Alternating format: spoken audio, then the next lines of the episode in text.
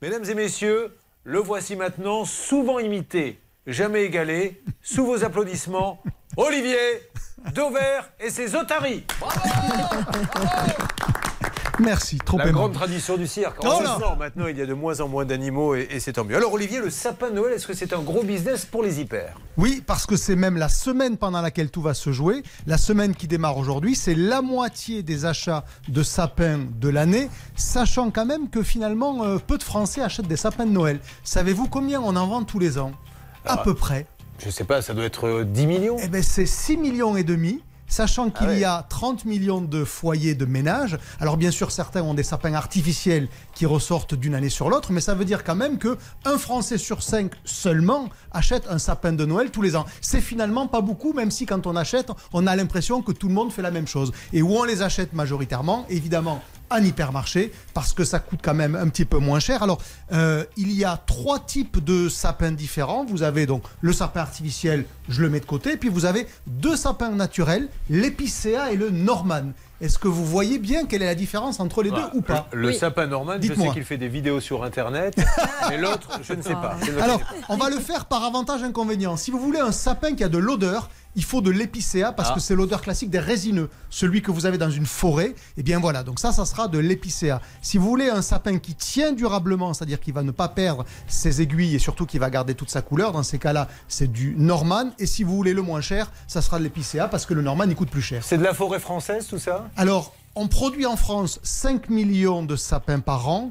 On en consomme, je vous l'ai dit, 6 millions et demi. Donc, pas tout à fait de la forêt française. Ça vient aussi des forêts du nord de l'Europe. Et vous dépensez en moyenne une trentaine d'euros par sapin. Est-ce que ça vaut le coup de se dire je retarde un petit peu le moment de mettre le sapin parce que je vais bénéficier peut-être d'une promotion Il faudrait derniers vraiment attendre le 15 ou le 20 décembre pour profiter de promotion, Ah ouais, voilà, c'est- sachant que euh, si vous l'achetez cette semaine, et c'est d'ailleurs pour ça que la majorité des Français le font cette semaine, c'est le moment où vous êtes certain qu'il peut tenir jusqu'à Noël. Puisque là, on est à trois semaines, donc là, si vous l'achetez aujourd'hui, c'est bon, il sera toujours en forme à Noël.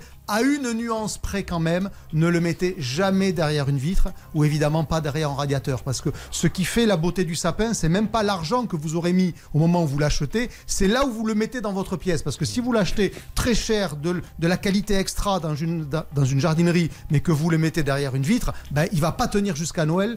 Il vaudrait mieux, dans ces cas-là, acheter un hypermarché et le mettre dans une pièce fermée. Et hyper, c'est moins cher que, dans une, que chez un Oui, ou une- oui d'abord parce que les hypermarchés en font un produit d'appel. D'accord. Donc c'est à peu près 25 à 30% moins cher, sachant que quand même les jardineries ou les enseignes spécialisées ont, ont une arme anti-hyper. Je vais vous en prendre une par exemple. Cette semaine, Castorama, qui vend des sapins, vous offre 15 euros de bon d'achat à valoir chez lui si vous achetez un sapin. Le sapin coûte un peu plus cher qu'un hypermarché. Si vous avez des achats de bricolage à faire derrière, ça ira. Sinon, ben, ça vous oblige à, à revenir. Mais Si vous n'avez pas la réponse, c'est pas grave. Mais boules, Ouais. guirlandes et tout ça, donc on les stocke, on les garde d'année en année, mais ça s'achète aussi en hyper ou les gens Bien sûr, ça s'achète en hyper et ça s'achète là pour le coup. Si vous attendez les derniers jours avant Noël, vous allez avoir des prix canons pour faire le stock pour l'année d'après. Parce que les hyper, ils ont Ouais. une horreur, c'est de rentrer les stocks après Noël. Donc achetez vos boules et vos guirlandes éventuellement avant Noël pour la saison suivante. Là, vous ferez de, de super affaires. Et Amazon, tout ça, ils s'y mettent au sapin, ça se livre, tout ça? Ça se livre, mais le sapin est un produit qui est vivant Ouais. et qui est frais quelque part. Et donc, au final, aujourd'hui, les consommateurs vont majoritairement dans les hyper. Ceux qui le veulent peuvent aller l'acheter chez un pépiniériste.